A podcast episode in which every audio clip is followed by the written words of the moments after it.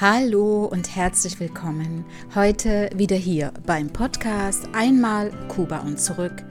Dein Podcast für mehr Lebensfreude und Zwischenmenschlichkeit.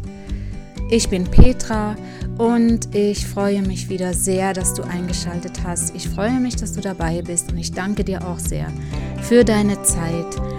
Und ich hoffe, ich kann dir wieder viel Freude bereiten und du kannst dir jetzt hier eine kleine Auszeit nehmen dich einfach zurücklehnen und mir zuhören. Heute möchte ich gerne nochmal auf äh, die letzte Folge eingehen und deshalb nenne ich diese Folge heute Never Stop Believe in You. Hör nie auf, an dich selbst zu glauben. Und deshalb, wie gesagt, möchte ich an die letzte Folge anknüpfen weil es kamen halt äh, einige Nachfragen, um da nochmal tiefer zu gehen. Und die letzte Folge hieß ja, äh, wie du der Gestalter deines eigenen Lebens wirst, beziehungsweise sei der Gestalter deines eigenen Lebens. Denn äh, das hat sich daraus ergeben, dass ich nach all den Jahren, die ich mit meinem Mann liiert war, zusammen war, verheiratet war, äh, gemerkt habe, dass ich mein Leben nicht gestalte, sondern er mein Leben gestaltet und ich äh, ja komplett nach ihm ausgerichtet war und meine ganzen Werte alle unter den Scheffel gestellt habe. Und äh, das ist eben ein schleichender Prozess und ich bin da näher drauf eingegangen, wie das eben passiert und was da mit uns passiert, was in unserem Gehirn passiert, wenn wir was überbestülpt bekommen, dass da unsere Synapsen äh, zumachen und alles, was unter dem ist, unsere Bedürfnisse, unserem Ursprung, wie wir geboren werden, darunter verborgen bleibt und gar nicht mehr zum Vorschein kommt. Und ähm, nochmal kurz zum Ursprung. Damit hatte ich gemeint, oh, dass quasi, wenn du mal ein kleines Kind beobachtest, ja, wenn es geboren wird, in den ersten drei Jahren, das Kind ist ständig auf Entdeckungsreise. Wenn es klein ist, fängt es irgendwann an zu fühlen, zu sehen und äh, nimmt alles um sich herum wahr, Geräusche, Düfte, Wärme. Es ist stets ein Weg der Entdeckung. Je älter das Kleinstkind dann wird, umso mehr geht es auf Entdeckungsreise. Es will alles anfassen, es will alles berühren, es will alles entdecken, es will alles sehen. Und, und das spielt sich halt hauptsächlich in den ersten drei Jahren ab. Das hört zwar nie auf, aber das ist unser Ursprung. Und deswegen ist es auch wichtig, wieder zurück zum Ursprung zu kommen, auf unsere eigene Entdeckungsreise zu gehen. Ja, und wenn eine andere Person Besitz von dir ergreift, dann bist du nach dieser Person ausgerichtet. Diese Person überstülpt dir sein, sein Wollen über, das, was es will. Das kann sehr, sehr weit führen. Das kann auch so weit führen, dass du alles tust, was diese Person von dir verlangt, was, äh, was diese Person möchte, um dich eben immer mehr anzupassen. Und das ist das, der, wo dann passiert, dass, äh, dass du das alles überstülpt bekommst und dann nicht mehr deine eigenen Bedürfnisse wahrnimmst und somit dann dir selber sagst, ich passe jetzt besser dazu. Dann ist für dich alles in Ordnung. Und wie gesagt, bis zu dem Knall, wo es dann durch irgendeine Situation, ein Lied, ein Film, eine Krise, ein, ein Moment, ein anderer Mensch, wo du dann plötzlich dich wieder an deinen Ursprung erinnerst. Bis dahin. Was dann kommt, ist Schwerstarbeit. Mitunter sogar. Also es heißt, diese Person nimmt Besitz von dir. Und du bist nach dieser Person ausgerichtet und in dem Moment behandelst du dich leider schlecht. Du merkst es aber nicht es, es, es fällt immer den anderen Menschen auf. Vielleicht passiert es dir auch, dass du das dann von anderen Menschen zugetragen bekommst. Aber du selbst, du fühlst dich leider wertlos, weil du untergeordnet bist. Denn es zählen jetzt nur noch die Werte der anderen Personen. Und dadurch findest du selbst auch keine Anerkennung. Du wirst nicht wahrgenommen als du, der Mensch, der du bist. Und es kann alles noch so gut sein, was du alles kannst, ja. Niemand sieht das. Ich zum Beispiel, ich konnte sehr gut backen, ich konnte gut häkeln, ich habe sehr gut stricken können, ich konnte nähen, ich habe immer sehr effizient gearbeitet und äh, habe wirklich selbst für mich sorgen können sogar. Aber es hat niemand interessiert. Es wird nicht wertgeschätzt. Es wird nicht mehr wertgeschätzt. Und vielleicht geht es dir ja auch so. Vielleicht bist du gut im Sport. Du kannst sehr gut Rad fahren. Oder du kannst gut Schach spielen. Oder vielleicht kannst du auch gut nähen oder sehr gut malen. Und es wird von niemandem wertgeschätzt. Und du selbst tust es leider auch nicht mehr. Auch von dir wird es nicht mehr wertgeschätzt, weil es für dich selbstverständlich ist, man sowas kann. Das ist ja nichts Besonderes, weil das, was der andere in dieses Muster, in das er dich hineinpresst, das ist das, was zählt. Und ähm, aber das führt dann halt eben leider dazu, dass du dich auch selbst schlecht behandelst.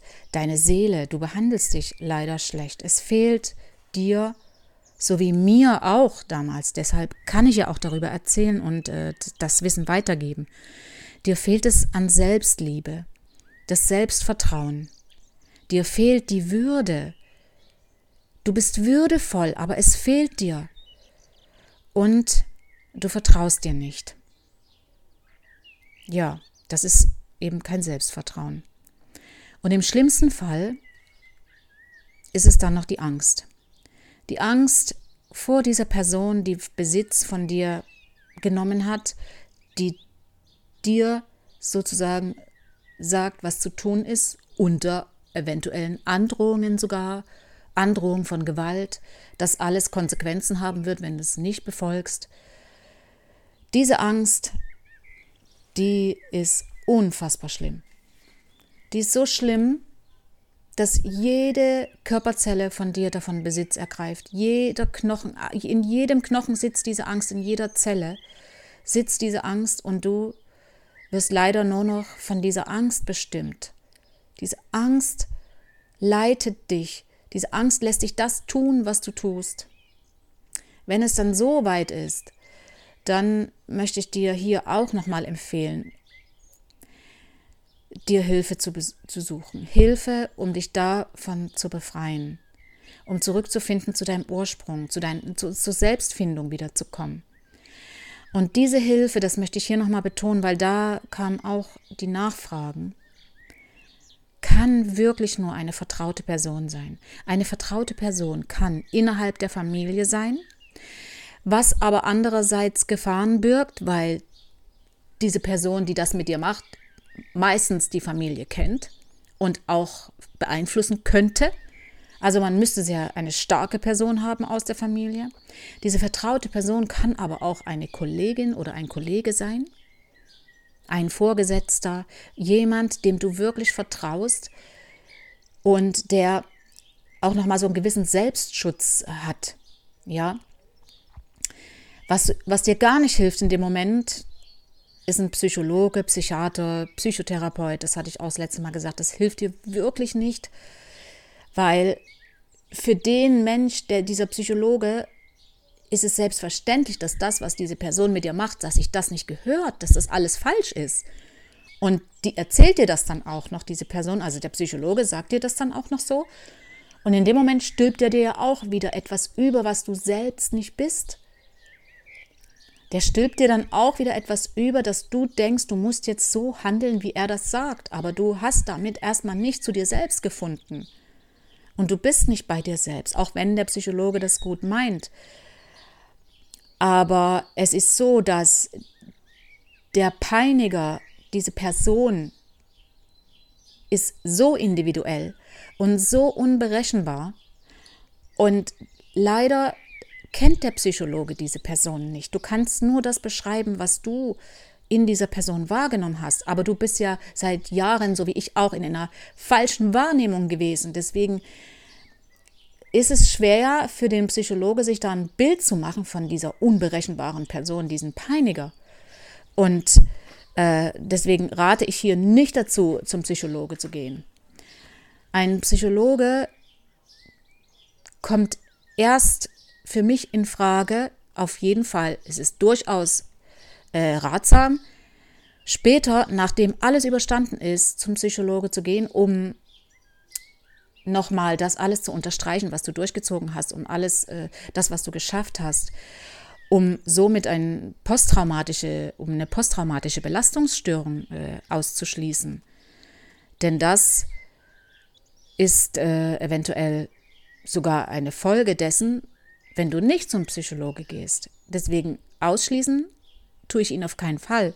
Aber in dem Moment, wo du in, dem, in der Miserie drin steckst, braucht es wirklich eine vertraute Person, die dir hilft, wieder zu dir selbst zu finden, die dir auch diese Kraft gibt, diese Leichtigkeit, ja, ich ziehe das jetzt durch. Genau. Und deshalb, das, das war jetzt hier nochmal so im Anschluss daran an diese äh, letzte Folge. Und ich kann dir versichern, dass ich aus eigener Erfahrung spreche. Und es war ein langjähriges Martyrium. Aber ich war ja jetzt immer noch in Kuba und hatte ja in Kuba trotzdem meinen Überlebensmodus. Und in Kuba hatte ich eine, wie schon oft gesagt, meine liebe Familie, die mir so viel Halt gegeben haben. Und deshalb, ich möchte jetzt hier auch noch im Anschluss über mein weiteres äh, Vorgehen in Kuba sprechen. Denn ich hatte immer noch vor, das Land wieder zu verlassen. Ich wollte einfach wieder nach Hause, weil äh, ich konnte mir nicht vorstellen, ich war 23 Jahre alt, mein ganzes Leben jetzt so zu verbringen. Es, es, hat, es gab keine Aussicht auf Besserung. Ich wollte auch nicht in dieses Haus ziehen, was mein Mann uns damals äh, besorgt hatte. Ich habe versucht, das immer wieder von mir zu stoßen, um, um und das hinzuhalten. Und das ist mir auch sehr gut gelungen, dass man da nicht unbedingt sofort einziehen musste. Und, und deshalb, für mich galt eben auch, never stop believe in you. Ich musste immer an mich selbst glauben. Das habe ich dort vor allen Dingen gelernt, wieder an mich selbst zu glauben. Und als ich das gemerkt habe, dass ich jetzt was ändern kann, dann habe ich nicht mehr losgelassen. Ich habe mich daran festgehalten und nicht oder nie mehr aufgehört, an mich und meine Fähigkeiten zu glauben. Ja, in Kuba war der ganz normale Alltag, es war heiß, es war unfassbar heiß, du musst dir vorstellen, es ist nicht am Meer, wo du immer so eine leichte Brise hast und oder klimatisierte Räume in Hotels. Es war einfach nur stehende, heiße Luft, die uns mir und meinem Sohn sehr zu schaffen gemacht hat. Wobei mein Sohn, Kinder sind da etwas anders, die schwitzen ja auch noch nicht wie Erwachsene, die haben ja noch nicht die Schweißdrüsen. Aber dennoch äh, hatte er ja dann immer diese, diesen Ausschlag. Ja, mein Mann war arbeiten täglich, also, also am Wochenende. Ich putzte jeden Morgen das Haus, nachdem ich die Kinder zur Schule gebracht hatte.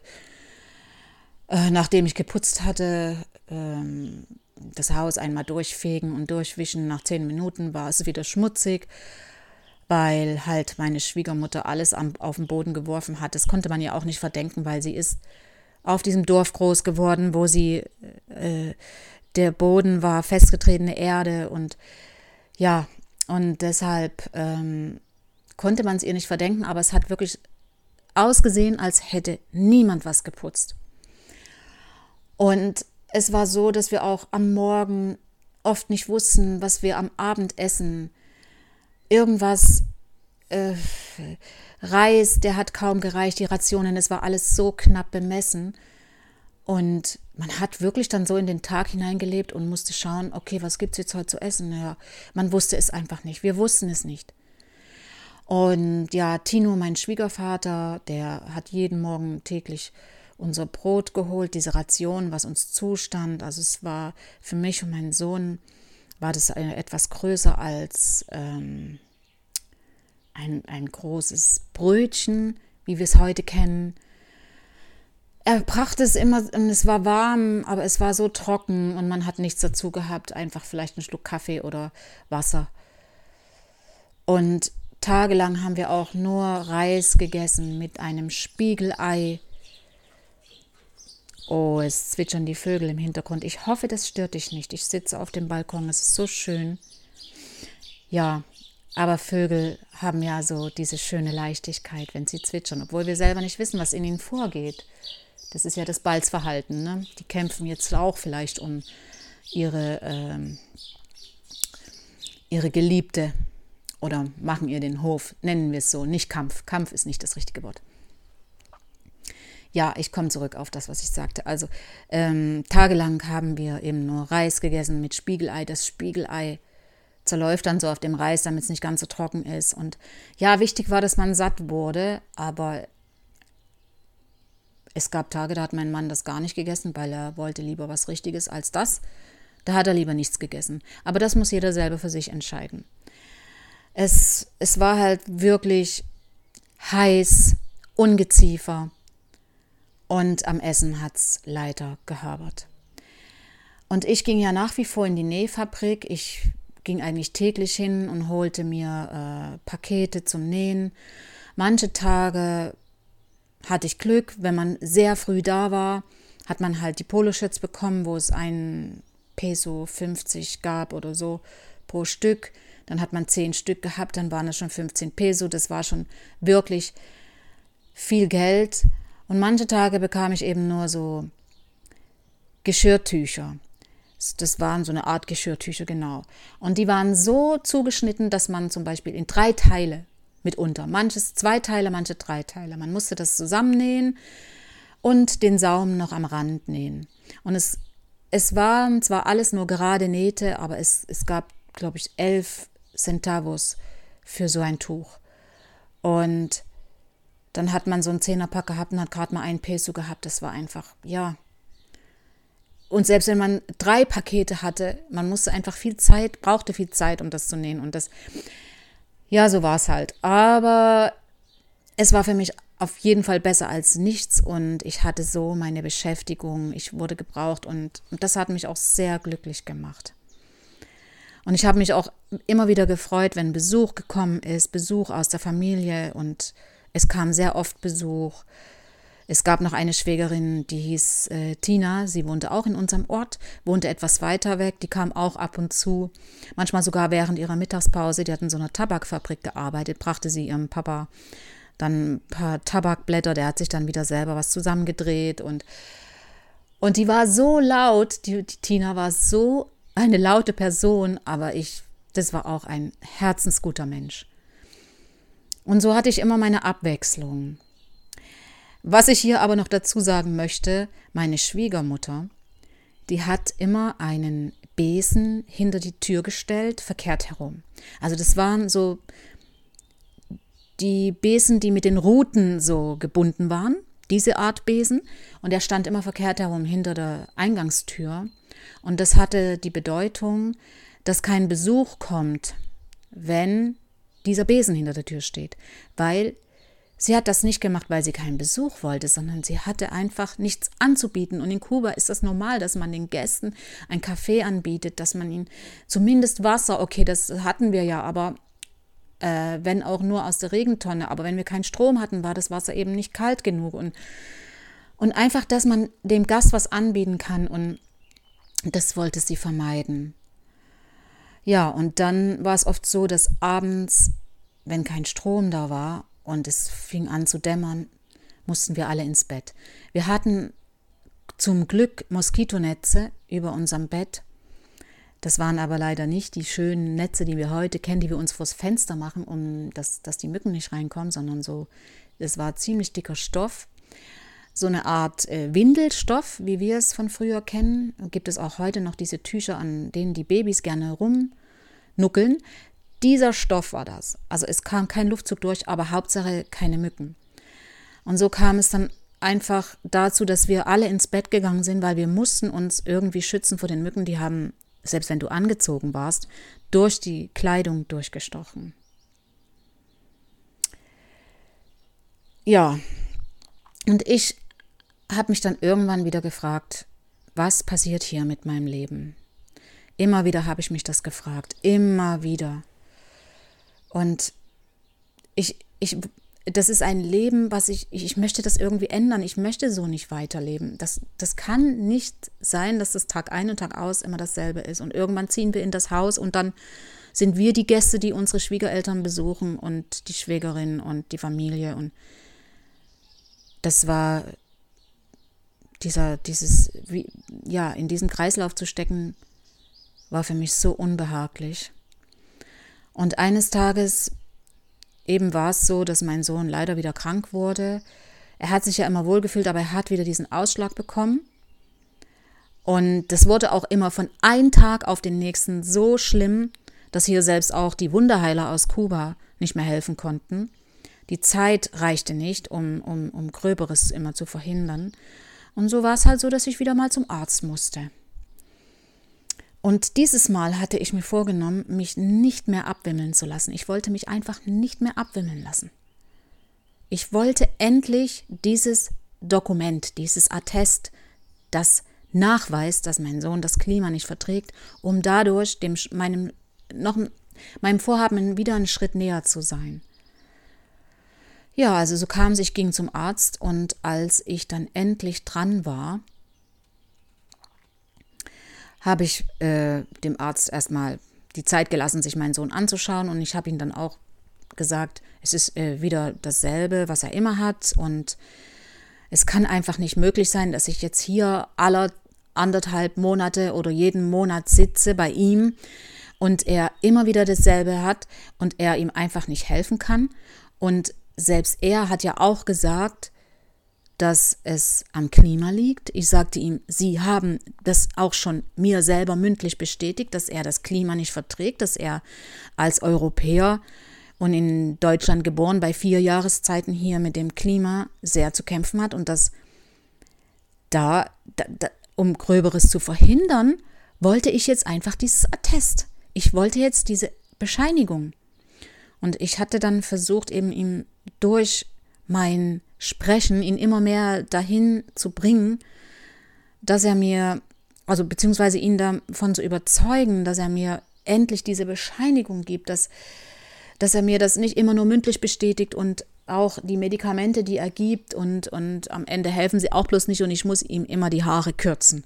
Das alles habe ich ihm gesagt. Und er sagte wieder, nein, er kann das nicht ausstellen und er versuchte mir zu erklären, warum, das war aber alles so fadenscheinig und äh, weil er sich ja nicht sicher sei und, und man könnte das nicht hundertprozentig sagen. Und ich habe ihn dann immer wieder reingeredet und habe gesagt, das, natürlich kann man das hundertprozentig sagen. Man sieht doch, dass der Junge das Klima nicht verträgt und er hat sowas in Deutschland eben noch nie gehabt. Und ähm, habe ihm dann gesagt, ich gehe jetzt heute hier nicht eher aus diesem, aus dieser Klinik, bevor ich nicht das, äh, die Bescheinigung habe, bevor sie mir nicht das schriftlich geben. Unterschrieben mit ihrer Unterschrift und ihrem Stempel. Ja, dann fing er wieder an zu diskutieren. Er war trotz allem sehr, sehr nett zu mir. Und ähm, er redete dann über Kuba. Und Kuba sei doch so ein schönes Land. Und wie gut und äh, entwickelt sich alles hat nach der Revolution und für was gekämpft wurde und was erreicht wurde mit der Revolution und Fidel, was er alles erreicht hat und Che Guevara. Und ja, natürlich äh, konnte ich ihm das auch nur bestätigen. Aber ähm, gleichzeitig habe ich ihm auch erzählt, dass ich nach Kuba ging und Kuba vorher nicht kannte. Ich kannte Kuba nur von der Postkarte. Und mein Mann hat mir leider auch nicht erzählt, was mich hier erwartet. Und ich wusste auch nicht, dass wir tagtäglich dieser Hitze ausgesetzt sind. Und natürlich ist Kuba ein tolles Land und hat sich gut entwickelt und die Menschen sind lieb und es ist, es ist äh, der, die, na, die, wie sagt man, äh, die, der Erfolg der Revolution, das, das Erbe der Revolution ist, dass jeder zur Schule gehen kann, dass, dass die Ärzte dass man so zum Arzt gehen kann und kostenlos behandelt wird und das ist alles so toll. Das hilft mir aber jetzt hier nicht weiter. Das hat mit dem nichts zu tun. Und, und nach anderthalb Stunden konnte ich ihn dann endlich erweichen.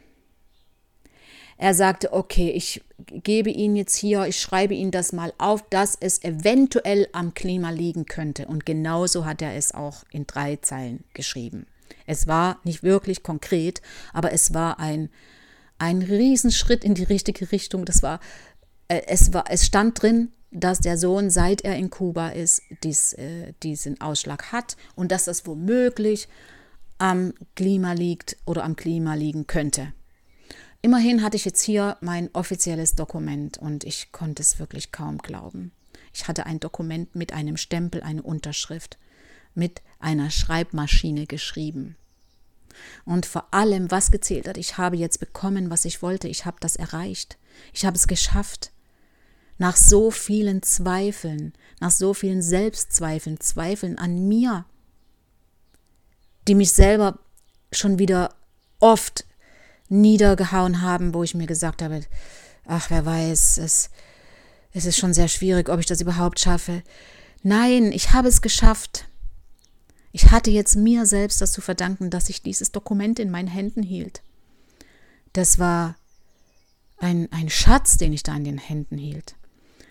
Was ich erreicht hatte hier, für mich, für uns. Ich wusste einfach, dass es das Richtige ist für uns. Auch wenn mein Sohn wirklich in Kuba sehr glücklich war. Für seine Entwicklung wusste ich, dass es, dass es ein anderer Weg, dass wir einen anderen Weg gehen müssen. Und was ich da in der Hand hatte, das war jetzt so wertvoll. Oh, ich bin dort rausgegangen. Ich hatte gedacht, nur schnell weg hier, damit mir das niemand wieder wegnehmen kann. Hab jedoch auf dem Heimweg dann beschlossen, erstmal niemand darüber zu erzählen, das niemandem so sagen. Und äh, ich musste einfach einen richtigen Moment erwischen, um darüber zu sprechen. Meine Schwägerin natürlich wusste alles.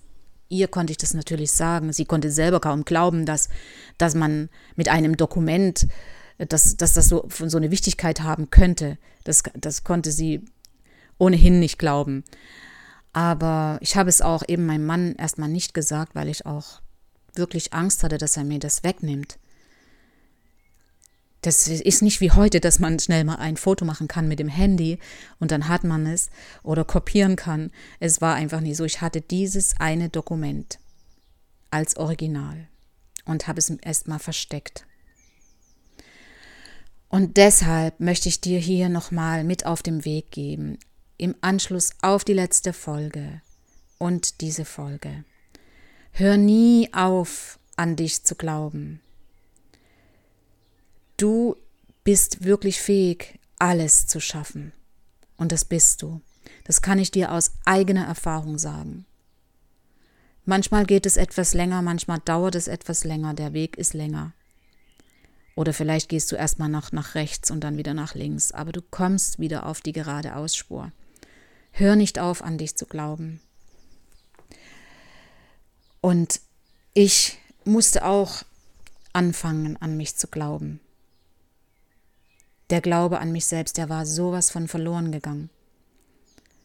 Ich musste aber wieder an mich glauben, um das zu erreichen, was ich möchte. Oft denken wir, ich oder du, dass wir stets kämpfen müssen. Im Nachhinein kann ich dir aber bestätigen, dass es kein Kampf ist. Es ist das Wollen. Und Menschen sagen oft zu einem, ich wünsche dir viel Kraft. Das klingt für mich auf einerseits total mitleidig und ich frage mich immer, für was diese Kraft? Liegt etwas so Schweres vor mir, dass ich so viel Kraft brauche. Kraft zum Kämpfen, weil ich ohne den Kampf nicht das erreichen kann, was ich möchte oder was du nicht erreichen kannst, was du möchtest. Und ohne die Kraft können wir aber nicht kämpfen. Ja, für was ist diese Kraft? Deshalb habe ich mich für Leichtigkeit entschieden. Wenn ich einen Menschen was wünsche, dann ist es Leichtigkeit. Mit Leichtigkeit all seine Vorhaben zu erreichen und zu bewältigen. Und deshalb wünsche ich dir Leichtigkeit. Eine Leichtigkeit, die dich zum Ziel führt, um das zu erreichen, was du möchtest. Denn wenn du das mit Leichtigkeit angehst, dann sagt schon das Wort, fällt es dir viel, viel leichter.